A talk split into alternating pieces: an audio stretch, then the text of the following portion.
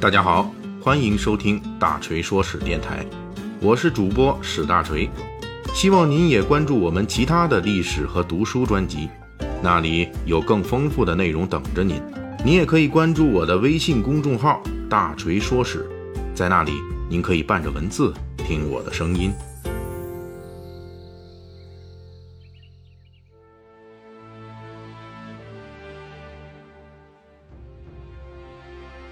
咱们这个这几期《三国演义》细节解密啊，一直讲这个小说中著名的故事《连环计》在历史上的真实背景。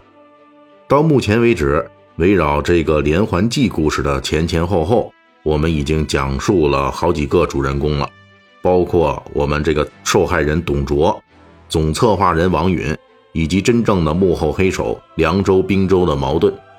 那么本期我们就来讲述连环计的执行人吕布的故事。这一期关于吕布的题目叫做“吕布是从什么时候开始变坏的”。如果只是看题目啊，肯定有人就说了，吕布是《三国演义》里边出名的三姓家奴、虎狼之徒，出场就收董卓的重礼，就杀掉了自己的上司兼干爹丁原，这表现一看就是见利忘义的坏人啊。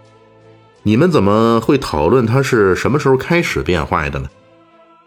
我们今天要说的是历史上的吕布，也曾经留下过一些我们固有印象之外的行为，而且就在小说《三国演义》中也保留了历史中真实吕布的某些行为的记录。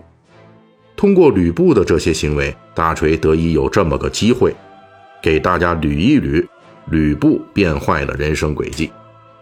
比如小说《三国演义》中。描述了李傕、郭汜军攻陷长安、司徒王允遇难的最后时刻。书中是这样描写的：数日之后，董卓余党李蒙、王方在城中为贼内应，偷开城门，四路贼军一起涌入，吕布左突右冲，拦挡不住，因数百骑往青锁门外。呼王允曰：“事急矣，请司徒上马，同出关去，别图良策。”允曰：“若蒙社稷之灵，得安国家，吾之愿也。则允奉身以死，临难苟免，无不为也。为我谢关东诸公，努力以国家为念。”吕布再三相劝，王允只是不肯去。不一时，各门火焰惊天，吕布只得弃却家小，引百余骑飞奔出关，投袁术去了。在这一段描写中，我们看到了吕布对王允的态度，那就是即便到了城池陷落的最后一刻，吕布仍旧在争取带着王允一起突围逃生。而在这个过程中，吕布甚至为了规劝王允突围而牺牲了营救自己家小的时间。罗贯中笔下的这段情节，恰恰是根据正史《后汉书》的内容而做了适度的艺术夸张。历史上的吕布在西凉叛军李傕、郭汜军攻陷长安之际。他杀出城外，还不忘在乱军之中驻马轻锁门外，招呼王允说：“公可以去乎？”大锤在此前的政治刚猛强人王允的章回中就说过，吕布和王允是滨州同乡，两人无论是执行连环计，还是最后时刻的突围救援，都足以看出，即便是虎狼之徒的吕布也是非常重视同乡情谊的。请注意，大锤这一章节。并没有认为吕布就是三国黎明时代的一朵纯洁的白莲花，只是在分析吕布最后成为千夫所指的恶徒的人生轨迹。他是从什么时候开始抛弃这些最后的人性的？吕布是非常重视同乡之情的，这也是汉末五人集团的一个通常做法。但是根据目前保留的资料来看，吕布很重视跟王允的同乡情结。但是王允那边却不是这样。根据正史《后汉书》记载，王允素来轻视吕布，视他为一个剑客。注意啊，在汉代，“剑客”这个词可不是夸奖的词汇，绝不是后世剑侠那种风格的词汇。在汉代，剑客是指那些武艺出众、勇猛过人，但是没什么文化和道德观念的人。也就是说，吕布虽然很重视王允。但是王允却不是很看得上吕布，他只是认为吕布的武勇有利用价值，正如《三国志》记载的那样，王允认为吕布是同乡勇将，所以才厚遇拉拢。关于这一点，大锤在这里顺带讲一下吕布获赠温侯爵位的故事。作为佐证，吕布获封温侯，是在杀死董卓之后，王允控制的东汉朝廷为了表彰吕布而颁发的。问题是，这个温侯本来是董卓把持朝政的时候颁发给王允的，王允自己甚至因为这个称号是董卓赏赐的而一度想拒绝，也就是说。王允是认为温侯的爵位代表着跟董卓的同流合污，属于自己的人生污点。现在王允却把这个象征董卓同党的温侯之位转手送给了杀死董卓的吕布，这其中隐藏的政治套路，无论如何不能说是完全出乎善意。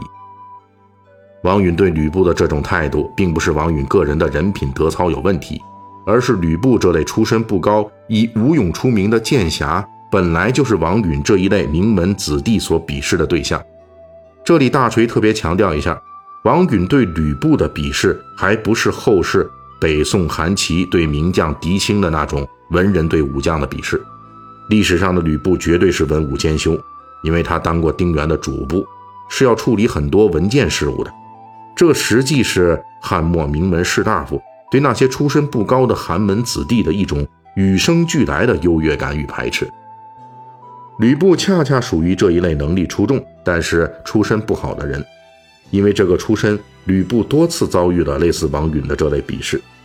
比如，吕布逃离长安之后，一度想投奔袁术，原因是董卓曾经杀掉了袁术的叔叔袁怀等家小，而后来是吕布诛杀了董卓，因此吕布觉得自己也算替袁术报仇了，可以攀个交情。